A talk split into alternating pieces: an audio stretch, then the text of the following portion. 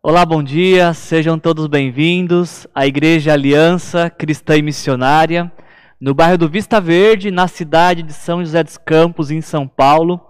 Para nós é uma grande alegria poder receber todos vocês e também poder chegar até vocês. Obrigado por nos receber nesse dia, na sua casa, e se juntar a nós para esse tempo de, de compartilhar, esse tempo de de abrirmos o nosso coração para Deus e recebermos o coração aberto de Deus em nosso coração, ouvir a doce voz do Senhor dizendo o quanto Ele nos ama e o quanto somos importantes para Ele. Antes de começarmos nossa mensagem, deixa eu te dar um aviso rápido. Neste sábado, nós vamos ter um encontro virtual para mulheres. Então, nosso aviso vai aparecer em algum momento aqui na tela e você. Ah, nós vamos distribuir o nosso link para os nossos líderes de célula Vai ser um encontro no Zoom. E nossa temática é justamente essa de setembro amarelo, de prevenção ao suicídio, de algumas coisas que a gente pode fazer para se prevenir. Uma delas é a conversa, é poder estar junto com outras pessoas. E é por isso, então, que a nossa igreja, a, a, nossa plantação em Monteiro Lobato estará promovendo esse encontro e todos são muito bem convidados. Se você faz parte da nossa igreja, você mulher faz parte da nossa igreja, você vai receber o link do Zoom para você poder entrar nessa sala. Uh, no nosso grupo de WhatsApp. Mas se você não faz parte da nossa igreja, não tem problema. Você pode mandar uma mensagem aqui para o nosso QR Code dizendo que você, mulher, gostaria muito de participar desse encontro online e nós vamos enviar esse link para você também. Ou a pessoa que te convidou para nossa celebração pode te encaminhar esse link também. Ok? Bom, é, nós estamos no mês de setembro, onde há esta campanha de, de prevenção ao suicídio. O mês de setembro também é chamado de Setembro Amarelo.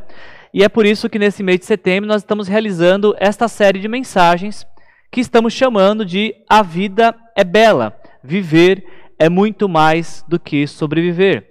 A nossa inspiração, uma das nossas inspirações para fazer esta série de mensagens é, obviamente vem do filme, que nós pegamos o título emprestado, A Vida é Bela, que conta a história de um homem chamado Guido, um judeu, que é levado para o campo de concentração junto com, com seu filho.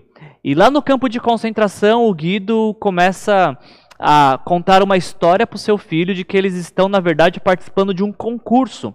Ou seja, o cenário é um campo de concentração mas a lente que Guido coloca sobre os olhos do seu filho é de que estão participando de um concurso de uma forma que tem uma tentativa de, de, de reinterpretar a realidade.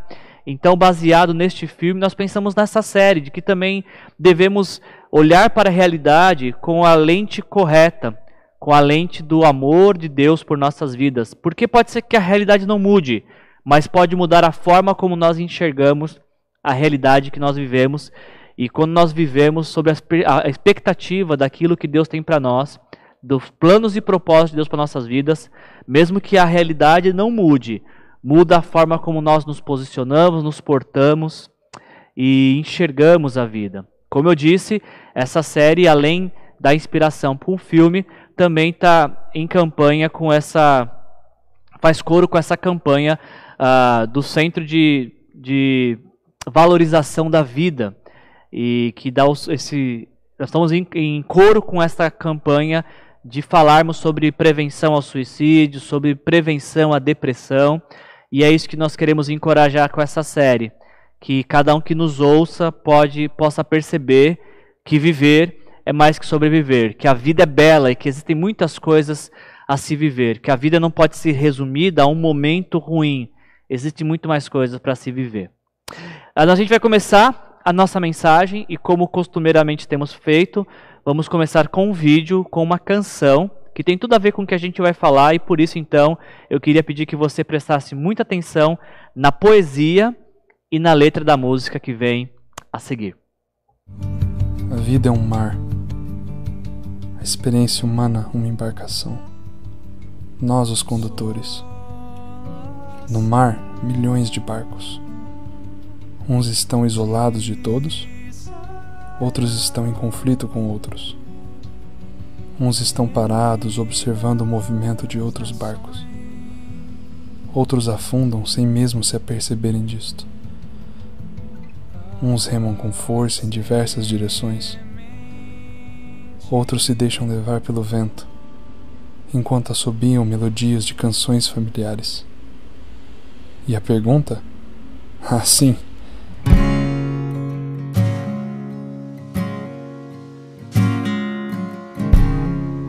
Pergunta que reverbera nas paredes do coração de cada ser humano desde o primeiro pôr do sol.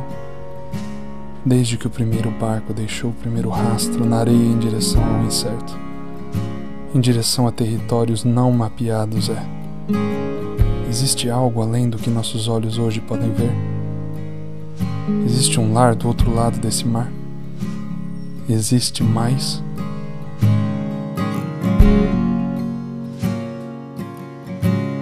Descubro quem eu sou. Tua palavra me diz. Entendo quem eu fui. Quem não mais quero Eu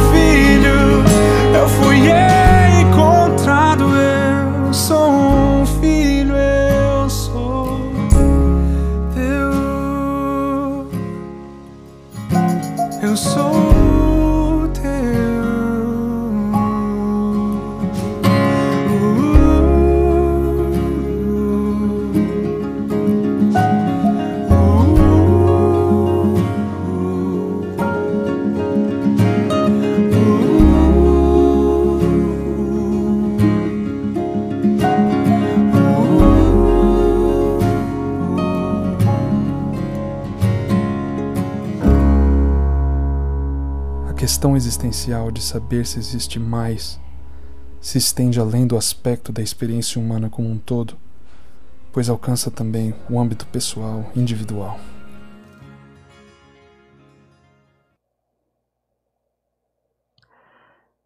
A vida é um mar. A experiência humana é uma embarcação e nós, os condutores. A pergunta que reverbera nas paredes do coração de cada ser humano é: existe algo além do que nossos olhos podem ver? Existe um lar onde outro, ou do outro lado deste mar existe um mais? E a resposta é sim, existe um mais. Existe algo a mais. E nós descobrimos esse algo a mais do que os nossos olhos podem ver quando nós entregamos a nossa vida para Jesus. Recebemos Jesus Cristo como o Senhor e Salvador das nossas vidas e passamos então a ser conduzidos pelo Espírito Santo de Deus. É isso que nos faz ganhar uma nova perspectiva de vida e da nossa existência. Essa série de mensagens que a gente está realizando, chamada Vida é Bela, ela está baseada na vida de um homem chamado Elias, um homem de Deus, um profeta de Deus, que, como eu e você, até mesmo o texto de Tiago, capítulo 5, diz que Elias era homem como nós, sujeito às mesmas dificuldades. E este homem, Elias, ele teve um momento, uma crise em sua vida e passou por uma depressão. E nós estamos observando como que Deus fez para curá-lo, na expectativa de que a mesma cura que Deus ofereceu para Elias, ele pode oferecer para mim e para você também. Então estamos realizando uma única mensagem em quatro domingos uh, sobre Elias e como Deus ajudou Elias e pode nos ajudar também. Se você tem nos acompanhado ao longo destas semanas, você tem visto que Deus tinha um padrão para tratar com Elias. Deus falava, Elias obedecia e Deus cuidava. Na obediência a Deus, Elias encontrava o cuidado que ele precisava para viver. E assim, era, estava sendo a trajetória de Elias, mesmo, mesmo vivendo em um cenário de, de uma grande crise nacional, uh, espiritual, Elias estava encontrando no cuidado de Deus o, uh, tudo aquilo que ele precisava para viver. Deus falava, como você pode ver no texto de 1 Reis 17, versículos 2 a 5, como um exemplo. Elias obedecia, e aí então, no, na obediência, Elias encontrava o cuidado que ele precisava. Houve um certo momento na trajetória de Elias que esse padrão mudou. Elias passou a dar ouvidos a Jezabel, a rainha, esposa de Acabe, que jurou ah, Elias de morte. Então, quando Jezabel falou, Elias teve medo. O padrão mudou, agora já não era mais a voz de Deus que Elias estava ouvindo, mas a voz da ameaça, a voz da crítica, a voz da perseguição, a voz da opressão a voz que minimizava a sua história. E quando Elias passou a dar ouvido a esta voz, ele teve medo, fugiu, desejou a morte.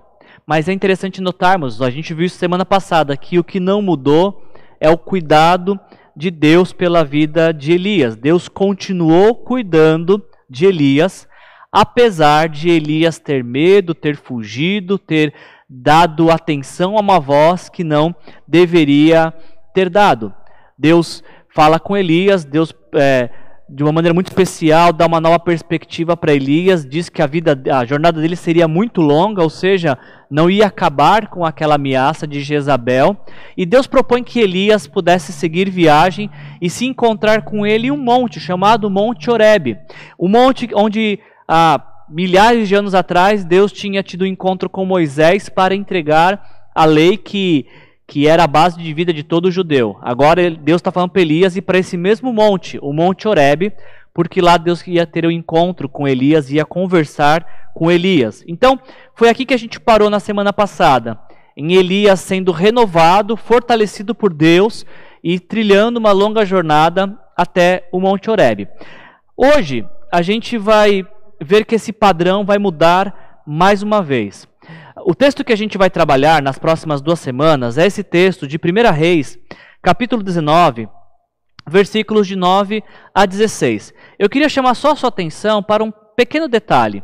Esse texto ele é dividido em dois blocos, onde começa com uma pergunta. Quando Elias chega uh, nesse monte, há uma pergunta de Deus, há uma resposta de Elias e há um ensinamento de Deus com base naquilo que Elias respondeu.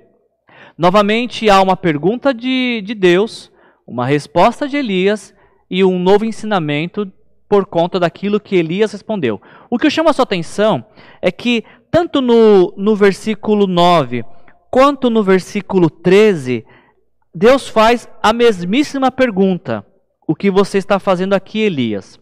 E no versículo 10 e no versículo 14, Elias também responde da mesmíssima forma. Ele diz: Tenho sido muito zeloso pelo Senhor, o Deus dos exércitos.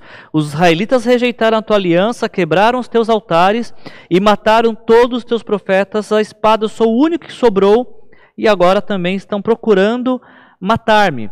Perceba que nesses dois blocos, a única coisa que muda é a forma que Deus trata com Elias, aquilo que Deus ensina para Elias.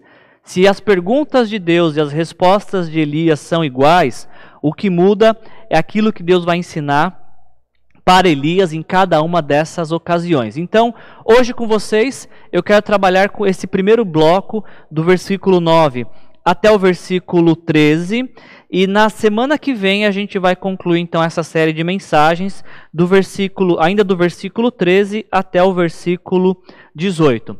Então, dando início à nossa mensagem de hoje, ah, nós lemos no, no versículo 9 essas palavras. A palavra do Senhor veio a ele, a ele, Elias, né? Dizendo: O que você está fazendo aqui? O que você está fazendo aqui? Desde que Elias surge no cenário de Israel, você pode acompanhar a história de Elias a partir de 1 Reis 17. Desde que Elias aparece como profeta do Senhor para despertar novamente, avivar a nação nessa perspectiva espiritual, desde que Elias surge, surge também uma expressão que vai acompanhar toda a vida de Elias, que é a palavra do Senhor veio Elias, ou expressões semelhantes. A todo tempo, a todo momento que se fala de Elias, antes de, de, se falar de Elias, se fala da palavra do Senhor que veio ao encontro de Elias. Em um tempo de escassez, a palavra do Senhor veio a Elias para falar de providência. Em um tempo de batalha, a palavra do Senhor veio a Elias para decretar a vitória. Num tempo de crise, a palavra do Senhor veio a Elias para trazer esperança.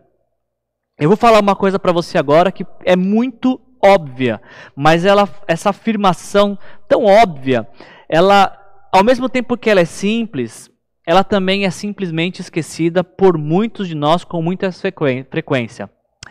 O que nós estamos lendo aqui e que esse texto nos ensina é que o nosso Deus fala.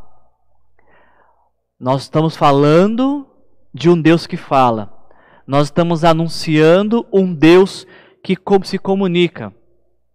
E por que isso é tão importante e relevante?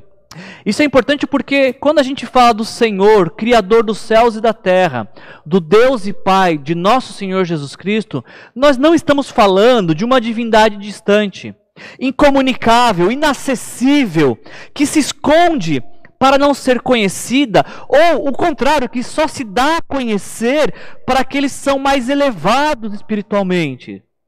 Não, nós, te, nós pertencemos a um Deus estamos anunciando um Deus que fala, um Deus que, comunica, que se comunica, um Deus que se deixa conhecer. Olha esse exemplo de Elias. A todo momento que se fala de Elias, se fala de Deus falando com Elias. Nosso Deus fala.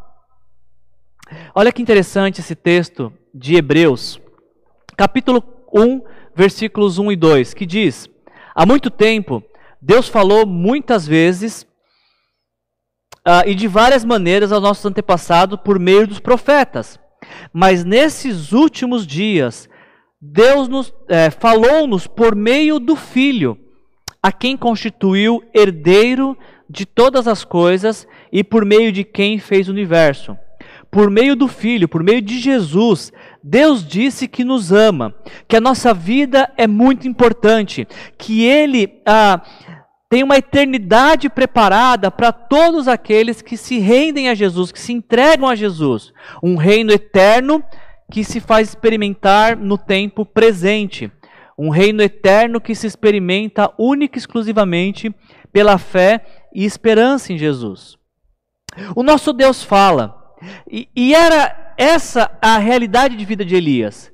Elias podia estar passando por escassez de alimento, o trabalho de Elias era extremamente exaustivo, o país podia estar passando por uma grave crise socioeconômica, cultural, podia até mesmo haver perseguição, mas nada disso mudava uma realidade e uma certeza para Elias. Deus fala. Talvez você está aí me ouvindo e se perguntando, Wilson, por que, que você está enfatizando tanto essa questão de que Deus fala? por um único motivo. Eu gostaria de, antes de avançar, te perguntar: você poderia afirmar também que Deus fala? Deus fala com você? A voz de Deus é uma voz que você facilmente reconhece? Uma voz que diariamente, frequentemente você escuta? E ainda tem uma outra pergunta tão importante quanto essa: se você afirma, sim, Deus fala, eu, eu acredito que Deus fala, Deus fala comigo, perfeito. Uma outra pergunta tão importante quanto essa é: o que Deus está te falando neste exato momento da sua vida, neste momento da história que nós estamos vivendo? Sabe, gente, eu estava ouvindo, prestando atenção nessa questão de Deus falando com Elias e a todo momento a palavra do Senhor vindo a Elias, a palavra do Senhor vindo a Elias. E meditando um pouco nisso essa semana, me veio à mente a ideia de que só existem basicamente três formas de nós não ouvirmos Deus. Se quando eu te perguntei, Deus fala com você, você fala, não, eu não consigo ouvir Deus falando, talvez encontremos a explicação para essa ausência da voz de Deus em três razões. A primeira delas, por que, que nós não ouvimos Deus falar?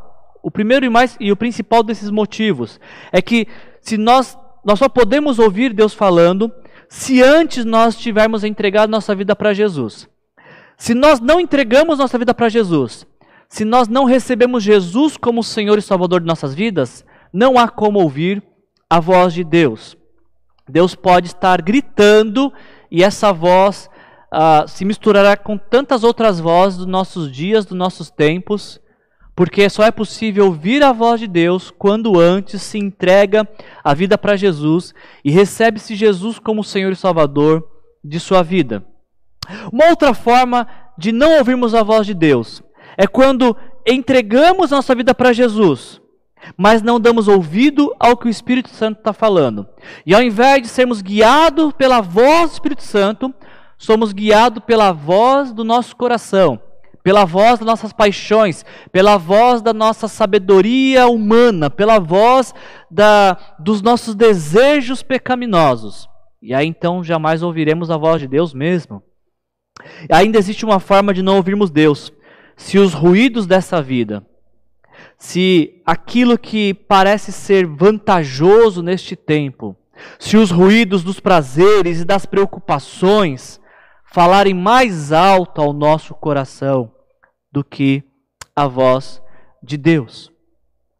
Deus fala, e Elias é uma dessas provas que nos ensinam isso. Deus fala de diferentes formas e de diferentes situações, mas especificamente neste momento, o diálogo que é iniciado entre Deus e Elias é um diálogo que é feito com uma pergunta: Elias, o que você está fazendo aqui? Você não acha essa pergunta um tanto curiosa? Você não acha que depois de tudo que Elias viveu com Deus, Deus perguntar para Elias: Elias, o que está fazendo aqui? Não é uma pergunta curiosa. Ainda mais se a gente considerar no versículo anterior, no versículo 7 e 8, que o anjo aparece para Elias e fala que a jornada dele seria muito longa e que ele deveria se dirigir ao monte. Elias tinha recebido a ordem para se levantar, comer, beber, por fazer uma longa E o que Elias faz? Justamente isso. Elias come, bebe e fortalecido, ele faz a viagem que Deus lhe propôs. Então, naturalmente, talvez a resposta de Elias seria é, para quando a, a, pergunta surge de Deus, Elias, o que está fazendo aqui? A resposta óbvia seria, Senhor, eu estou obedecendo o que o Senhor disse para mim fazer. Senhor, foi o Senhor que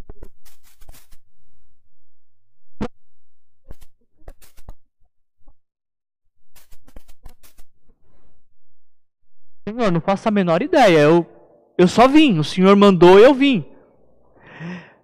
Vale a pena esclarecer que essa pergunta de Deus, Elias, o que você está fazendo aqui, não é aquele tipo de pergunta de acusação. O que, você está fazendo aqui? Ou aquele tipo de pergunta de reprovação, que está repreendendo Elias de estar em um lugar que não deveria estar. Não é esse tipo de pergunta. Quando Deus pergunta para Elias o que está fazendo aqui, não é nem para acusá-lo de estar num lugar onde ele não deveria estar, e nem para repreendê-lo por não estar onde deveria estar. Também nós não devemos achar que essa pergunta de Deus, o que você está fazendo aqui, visava expor Elias, a fraqueza de Elias, a desistência de Elias. Não era para expor que Elias estava ali porque estava fugindo de Jezabel, porque estava dando ouvidos à ameaça de Jezabel. Essa é uma pergunta que Deus faz para Elias. O intuito dessa pergunta é uma pergunta apenas de reflexão. A ideia é que o profeta pudesse refletir no que ele estava fazendo ali, por que, que ele estava ali.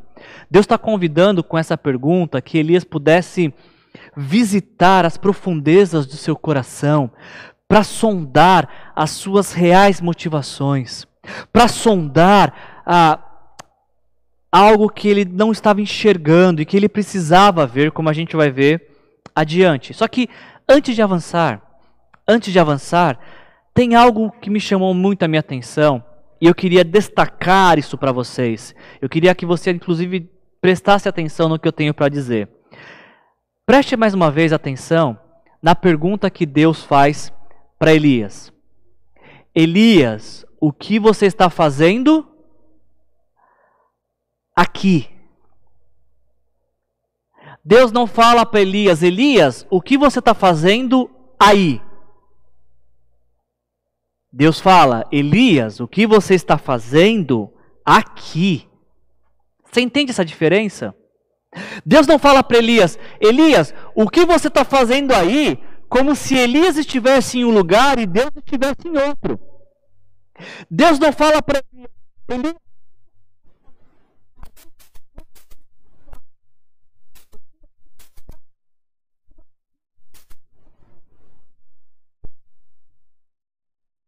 Aqui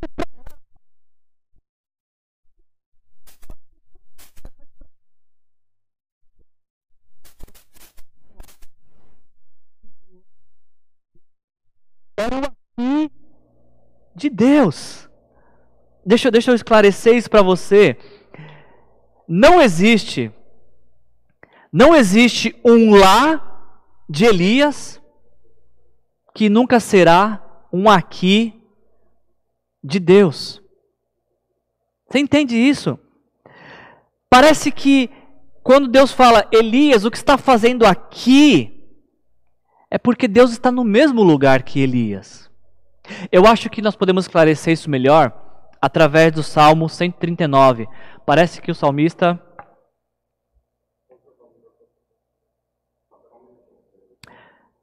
Queria pedir só um minuto, parece que a gente está tendo uma um pequena falha com, com o microfone. Só um minutinho, por favor.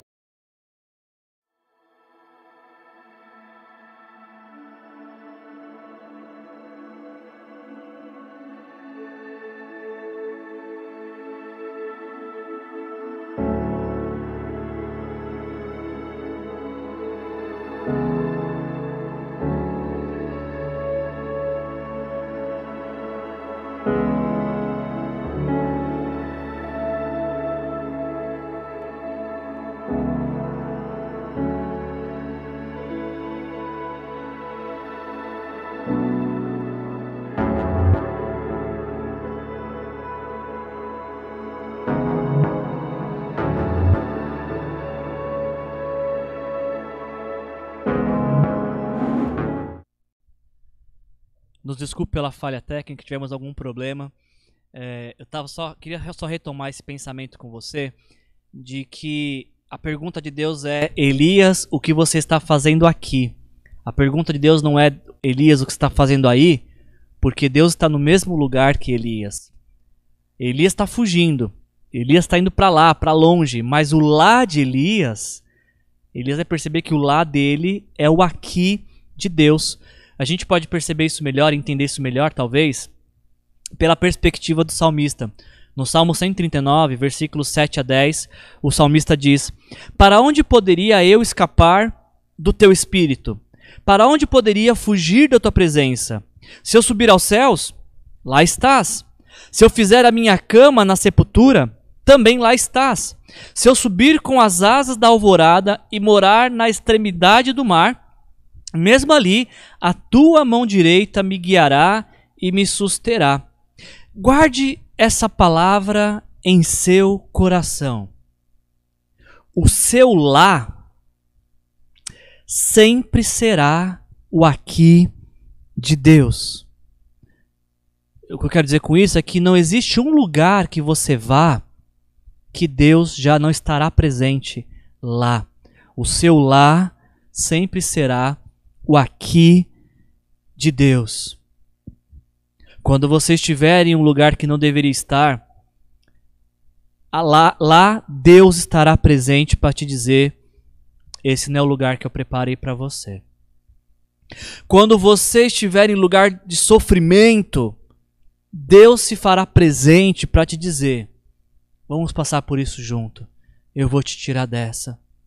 Quando você for para lá, para um lugar de alegria, Deus vai estar presente, aquele lugar vai ser o seu aqui com Deus, para Ele te dizer: a abundância de alegria e som de júbilo na minha presença.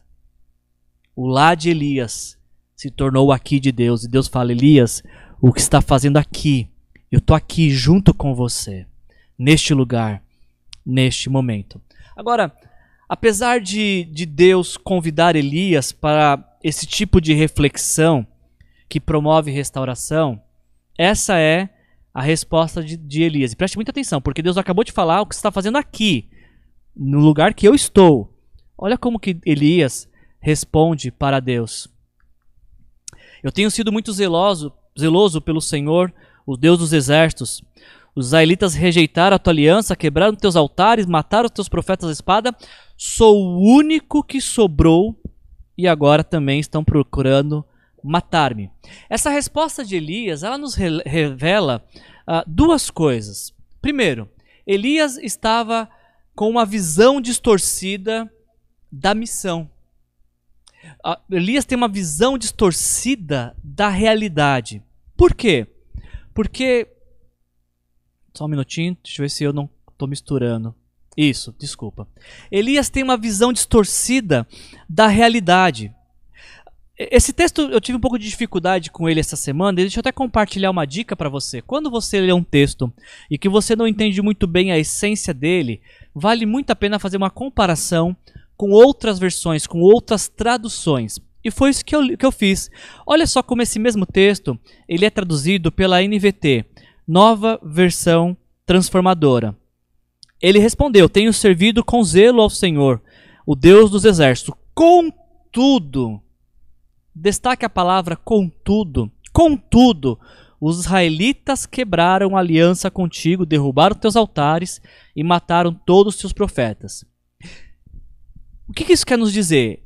Elias está se queixando para Deus, dizendo que apesar de todo o seu zelo, apesar de toda a sua dedicação, apesar de tudo aquilo que ele tinha prestado de serviço ao Senhor, apesar de tudo isso, o povo tinha rompido com Deus, o povo tinha abandonado o Senhor e ainda estava matando os profetas.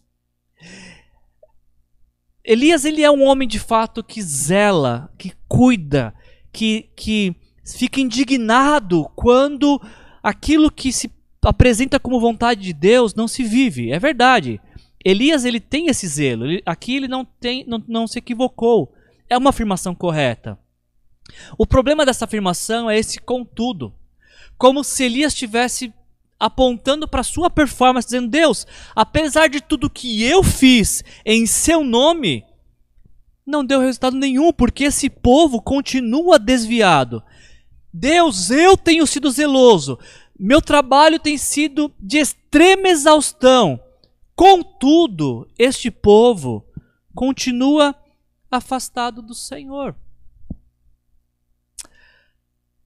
Se eu e você estivéssemos perto de Elias, valeria a pena fazermos a seguinte pergunta para Elias: Elias, quem disse que você é o responsável pelo resultado da obra do Senhor? Elias está apontando para sua performance. Deus, eu tenho sido zeloso, eu tenho feito tudo o que o Senhor pediu. Contudo, esse povo não muda. E a pergunta seria para Elias: Elias, quem disse que você é responsável pela resposta que as pessoas darão à mensagem que você anuncia? Elias, quem disse que você é o responsável pela mudança da vida dos ouvintes? Eu não sei se você já passou por isso alguma vez em um discipulado ou até mesmo com, com criação de filhos, ou se você teve o privilégio alguma vez de ensinar a palavra de Deus para alguém e você não vê os resultados que você esperava. Não sei se você já passou por isso, de fazer um discipulado e ao término do discipulado, a pessoa que você está discipulando viver totalmente contrário ao que você ensinou. Não sei se você já teve a experiência de educar um filho mas vê nas atitudes do seu filho tudo contrário ao que você ensinou. E algumas pessoas, já aconteceu isso comigo muitas vezes, ficam com o coração pesado pensando: onde foi que eu errei? O que será que eu deixei de ensinar que eu deveria ter ensinado? Será que eu não ensinei com clareza? Quando a gente age assim, a gente está fazendo a mesma coisa que Elias. Deus, eu fiz tudo certo porque o resultado deu errado deu errado porque nós não somos cobrados ou responsabilizados pela resposta que se dará àquilo que nós transmitimos. A nossa responsabilidade é com a nossa fidelidade a Deus. Somos responsáveis em ser fiéis e fazer tudo aquilo que o Senhor nos pediu para fazer. De forma que quando nós ensinamos alguém discipulamos alguém e essa pessoa não aplica os princípios que recebeu da palavra de Deus, se ensinamos tudo o que deveríamos ensinar, não somos responsáveis pela resposta. Nós não somos o Senhor da obra, o Senhor da missão. Essa pertence a Deus. Deus é o Senhor da missão. Não somos nós que convencemos ninguém, é o Espírito Santo que convence. Por vezes me parece que a gente quer fazer a obra que é do Espírito Santo, de convencer pessoas. E buscamos os melhores argumentos, e buscamos as melhores explicações, quando na verdade isso não é esperado de nós. A obra de convencimento é do Espírito Santo. Não somos o Senhor da obra. Elias está falando: Deus, eu fiz tudo certo e deu tudo errado. É, porque não é você que é responsável pelo resultado, Elias. Cada ouvinte tem que pegar aquilo que ouviu e trazer para dentro do peito e falar: Isso é palavra de Deus para minha vida. E depois de, de encarnar esta palavra, transformá-la em prática de vida. O mensageiro só tem a responsabilidade de entregar a mensagem. O resultado o resultado depende daqueles que ouviram e não praticaram. Não é à toa que Elias está exausto, como a gente viu aqui na mensagem passada. Não é à toa que Elias está numa grave crise emocional e espiritual.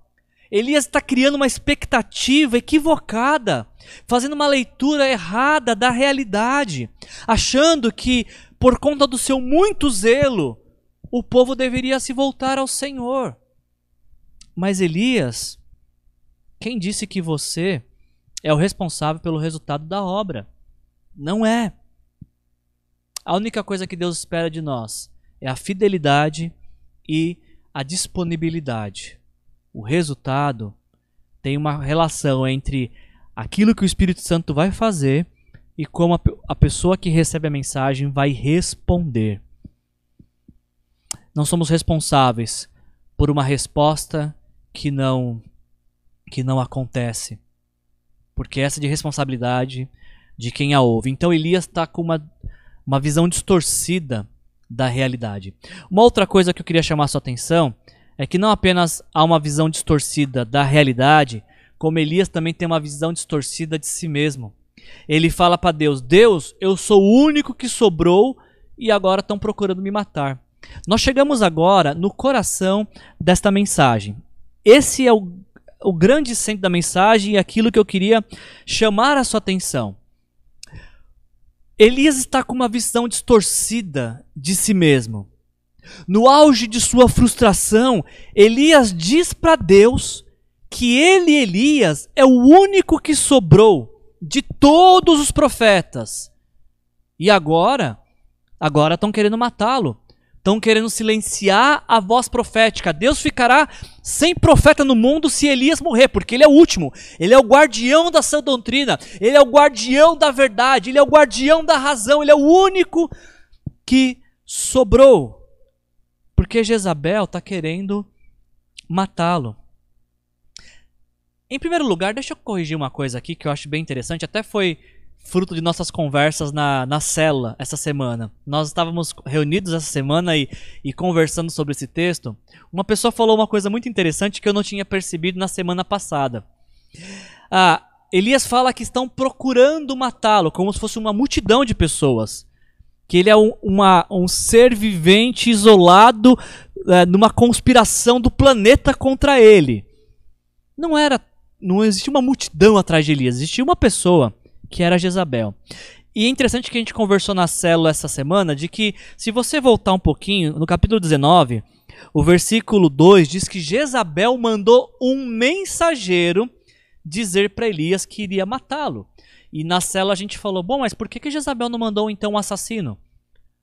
Por que, que ela mandou um mensageiro dizer: olha, vou te matar? Será que Jezabel, na verdade, não quer só abalar o profeta? A mexer com suas emoções, porque quem quer, se Isabel quisesse, ela mandava diretamente um assassino, não um mensageiro.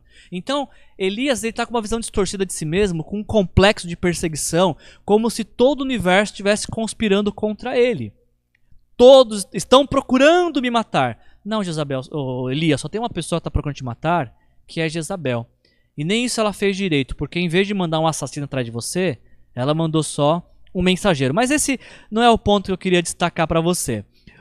Eu queria destacar essa frase Elias: Eu sou o único que sobrou. Eu queria dar ênfase nisso aqui, é o coração da nossa mensagem de hoje. Sou o único que sobrou.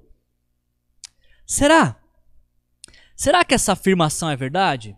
Será que Elias de fato é o único e último profeta de Israel? Será que Elias é o último guardião dos princípios, dos valores do reino de Deus? É o último porta-voz de Deus na terra? Preste atenção comigo nesta apresentação que segue.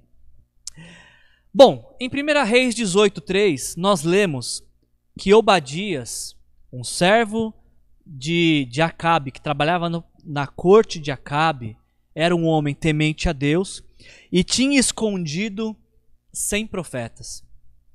Quando a gente chega em 1 Reis 19, 18, a gente vê Deus falando que guardou para si sete mil profetas, uh, todos aqueles cujos joelhos não se inclinaram diante de Baal, e todos aqueles cuja boca não o beijaram.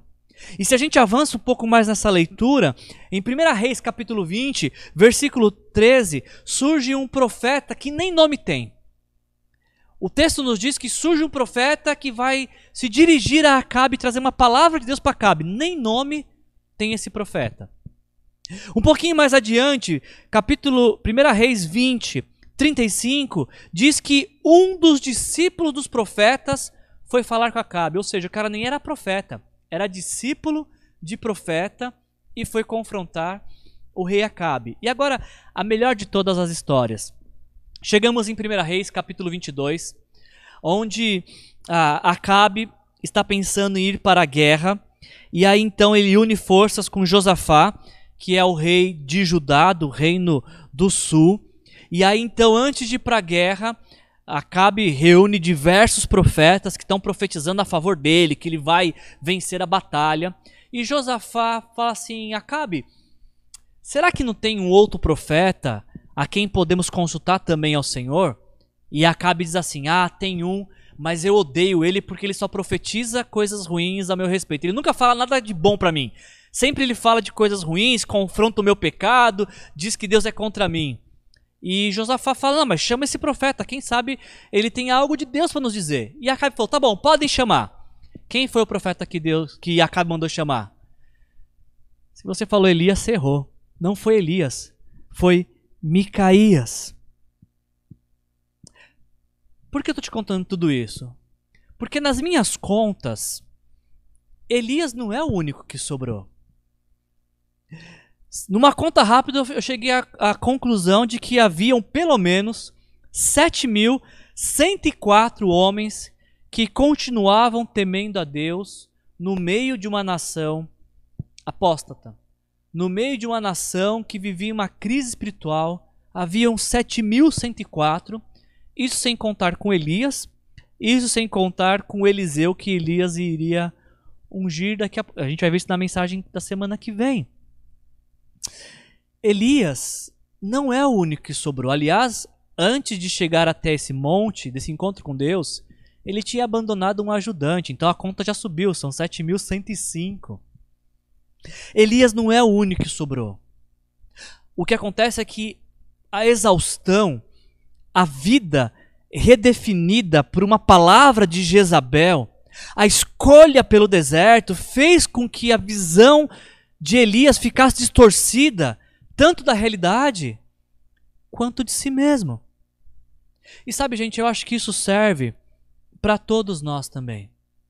Quando a nossa visão da realidade e de nós mesmos é comprometida pela exaustão, ela pode ser distorcida e a gente pode estar tá enxergando aquilo que nós uh, não deveríamos estar vendo, estamos vendo de uma forma errada.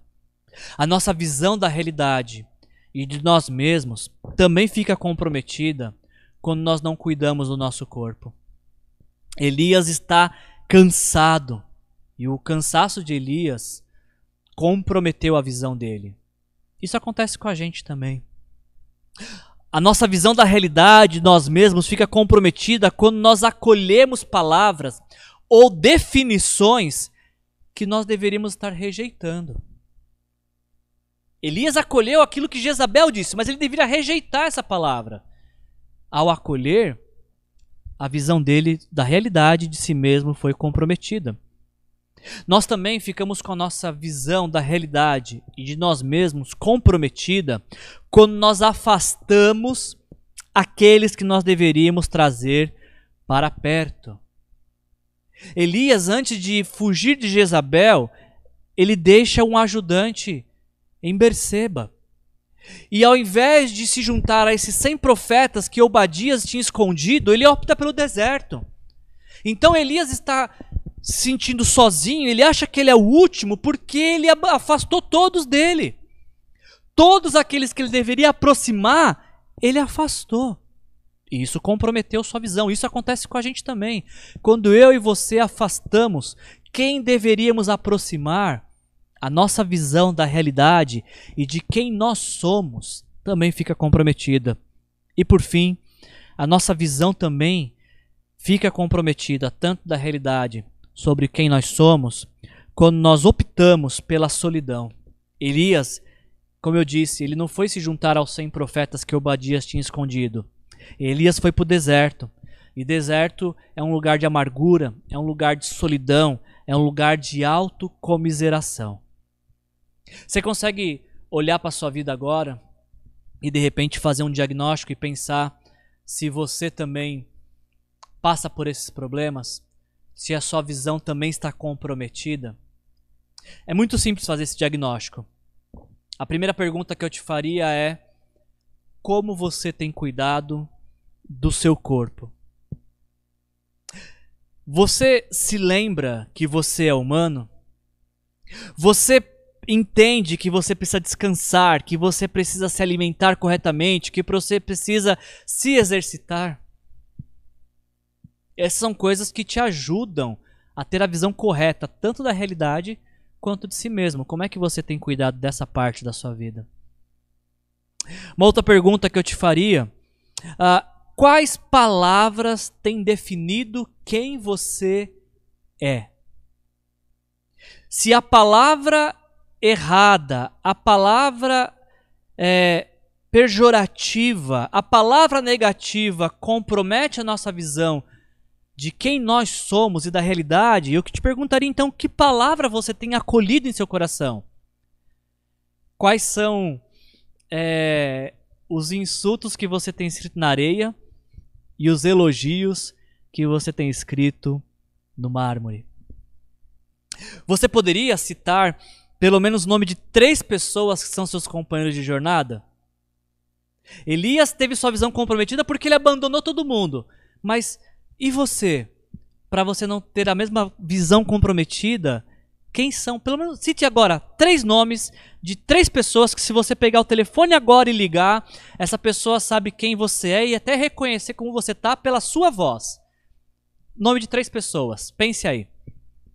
Tem três pessoas com quem você não vê a hora de se sentar em uma mesa que tenha café e pão de queijo Três pessoas com quem você conversou essa semana. Seja para abrir o coração, seja apenas para falar de qualquer coisa.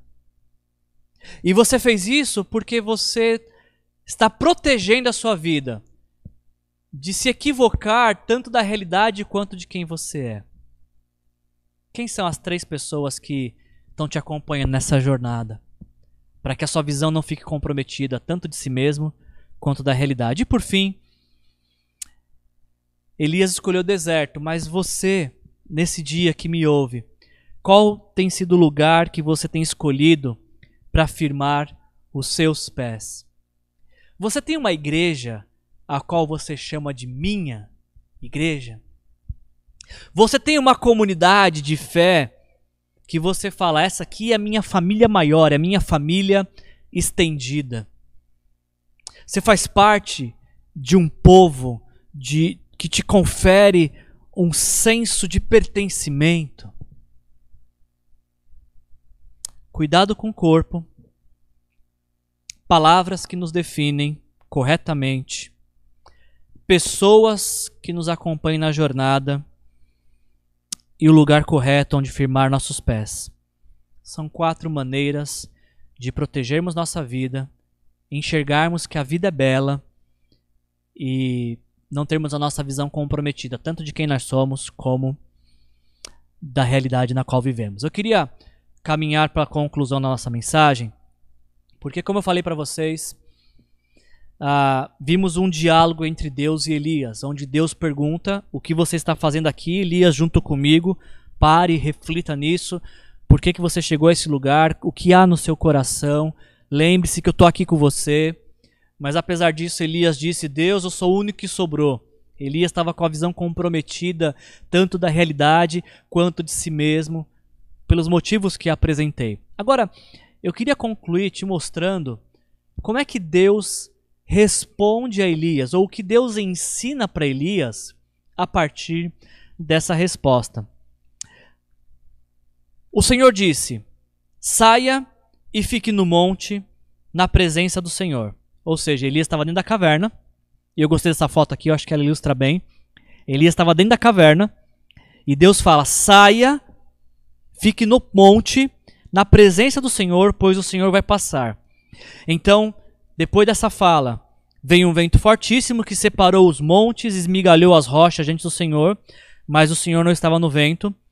Depois do vento houve um terremoto, mas o Senhor não estava no terremoto.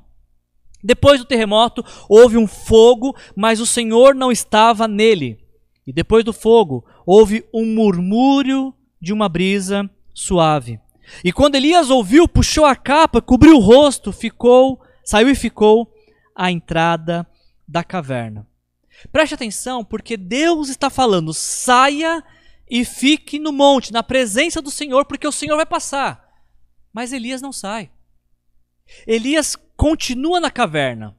Elias ele não sai imediatamente em obediência a essa voz. E o que acontece depois que Deus fala saia e Elias não sai, é que nós temos três sinais extraordinários: um vento fortíssimo, um terremoto e fogo. E o que eu queria chamar sua atenção é que é muito interessante e importante notar que depois de cada um desses sinais extraordinários, cada um deles é seguido pela expressão: o Senhor não estava. O Senhor não estava no vento, o Senhor não estava no terremoto, o Senhor não estava no fogo. E isso para nós deveria ser muito curioso pensar nisso, porque até aquele momento Deus estava se comunicando com Elias e se mostrando para Elias desta forma extraordinária. Elias surge no cenário com Deus fechando o céu e impedindo que chovesse por três anos. E quando Elias clama ao Senhor, é, que fique evidente que ele era profeta do Senhor, cai fogo do céu e consome um sacrifício que Elias tinha preparado. E, e a Bíblia inteira demonstra Deus também se manifestando dessas formas. Se você voltar na sua Bíblia, lá para o começo da Bíblia, em Êxodo capítulo 15, quando o povo de Israel está saindo do Egito e chega à beira do mar, Diz o texto que Deus se apresenta pelo vento, porque um forte vento sopra e o mar se divide para que o povo pudesse atravessar. Quando o povo chega nesse mesmo monte, no Monte Horebe, e quando Deus se comunica com Elias, diz que o, o monte treme, porque Deus se manifesta de maneira poderosa naquele monte. Isso para não falar que esse próprio monte sempre parecia com, com chamas de fogo, e o povo caminhando pelo deserto também era conduzido por uma coluna de fogo. Por várias vezes na Bíblia, Deus se mostra presente no vento, no terremoto ou no fogo, mas a única expressão desse texto que não diz, que não apresenta, não é seguida do o Senhor não estava, é quando diz que Elias sai da caverna e ele se depara com o murmúrio de uma brisa suave. Ou seja, Deus estava neste murmúrio, nesta brisa suave. O que nos ensina é que esse mesmo Deus que se comunica de forma espantosa, extraordinária, de encher os olhos e de causar temor, também é um Deus pessoal que fala com suavidade, com delicadeza, de forma íntima, simples e singela. Comentando esse texto, o, tem um, um homem chamado Moody, uh, e ele diz que no hebraico, essa expressão, uh, uma, o murmúrio de uma brisa suave, traduzida literalmente, poderia ser um som suave de tranquilidade. E aí, com base nisso, no som suave de tranquilidade que Deus comunica com Elias, Moody diz o seguinte: em agudo contraste com as tremendas manifestações da natureza que se moviam de maneira tão catastróficas diante do Senhor, o próprio Senhor agora falava mansamente. O som de suave tranquilidade convidou Elias a sair da caverna onde estava escondido para se apresentar a Deus face a face.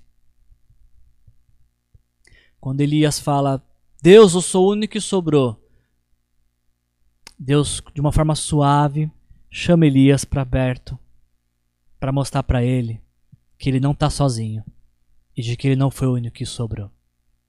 Essa suavidade, essa forma singela de se comunicar, me lembra muito as palavras do Senhor Jesus em Mateus capítulo 11, versículos de 28 a 30, onde nós lemos Jesus falando: Venham a mim, todos os que estão cansados e sobrecarregados, e eu lhes darei descanso.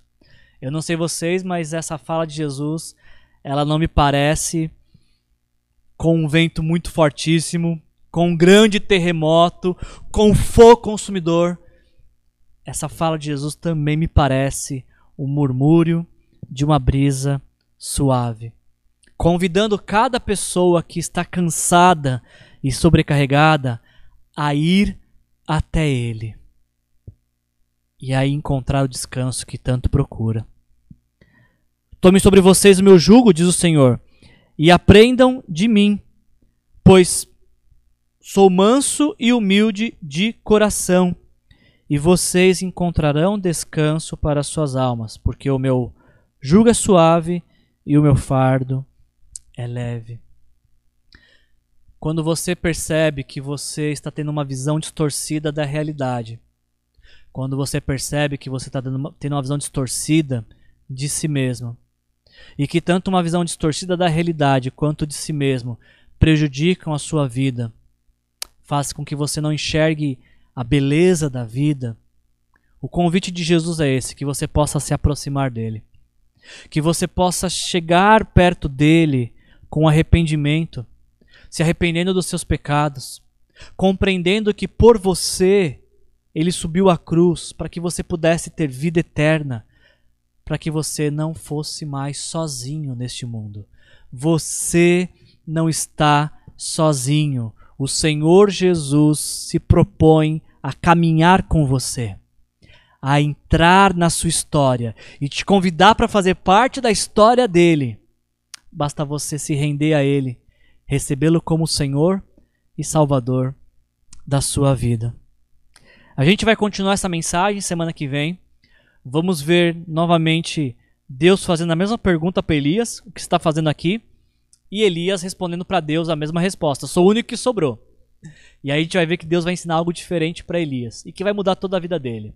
Mas antes da gente finalizar, eu queria então deixar com você apenas duas colocações para que você possa praticar essa mensagem, para que você entenda que você não está sozinho. A primeira colocação que eu diria para você é essa: você não está sozinho. Faça o exercício de olhar ao seu redor, ou quem sabe checar a sua lista de contato. Veja quem são os últimos 10 WhatsApps com quem você trocou. Identifique pessoas presentes de Deus na sua vida. E quando você identificar essas pessoas, você também vai identificar que você não está sozinho, você não sobrou. Você faz parte de um grupo maior se assim você desejar. E mais, eu queria deixar registrado isso muito forte no seu coração, essa ideia de que Deus fala. E se Deus fala, então o desafio para nós é dedicarmos o nosso coração para ouvir exclusivamente a voz do Senhor, dizendo que nos ama, dizendo que pertencemos a Ele Ouvi sua voz dizendo que tem planos maravilhosos para cada um de nós, que a nossa história não termina aqui nesse momento de vida, que há muito mais para frente. Há muito mais com Jesus. Você não está sozinho. E se porventura esse sentimento ainda paira em seu coração, entre em contato com a gente. Manda uma mensagem para nós. Se você está sozinho, mande uma mensagem para nós e a gente quer se juntar a você. Dessa forma você pode perceber o quanto Deus te ama e o quanto a sua vida tem valor. A vida é bela. E ela é bela porque Deus nos chama para relacionamentos. Viva os relacionamentos que Deus preparou, separou para você. Nós somos a soma de nossos relacionamentos. As pessoas com quem nós nos relacionamos. Deixa pessoas serem presentes de Deus na sua vida para formar a pessoa que Deus quer que você seja. Vamos orar. Deus, em nome de Jesus, obrigado, Senhor, por esse dia, por essa mensagem, Senhor. Obrigado por nos relembrar que nós não estamos sozinhos.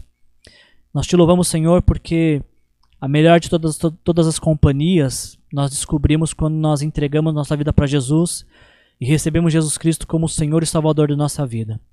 Nós te louvamos por tudo, Senhor, e te pedimos que o Senhor continue nos lembrando de que nos ama, que, que quer se fazer presente em nossa história, nos ajuda a perceber a tua presença em nossas vidas, Senhor, para dar fim à solidão, para afirmar nossos pés e nos fazer seguir adiante, Pai. Essa é minha oração, em nome de Jesus, amém. Que a graça do nosso Senhor Jesus Cristo, o amor do nosso Deus o Pai e a consolação do Espírito Santo nos ajude a perceber que não estamos sozinhos, que temos um Deus com quem podemos contar. Que assim seja na sua vida essa semana, em nome de Jesus. Amém. Tenha uma boa semana. Jesus te abençoe.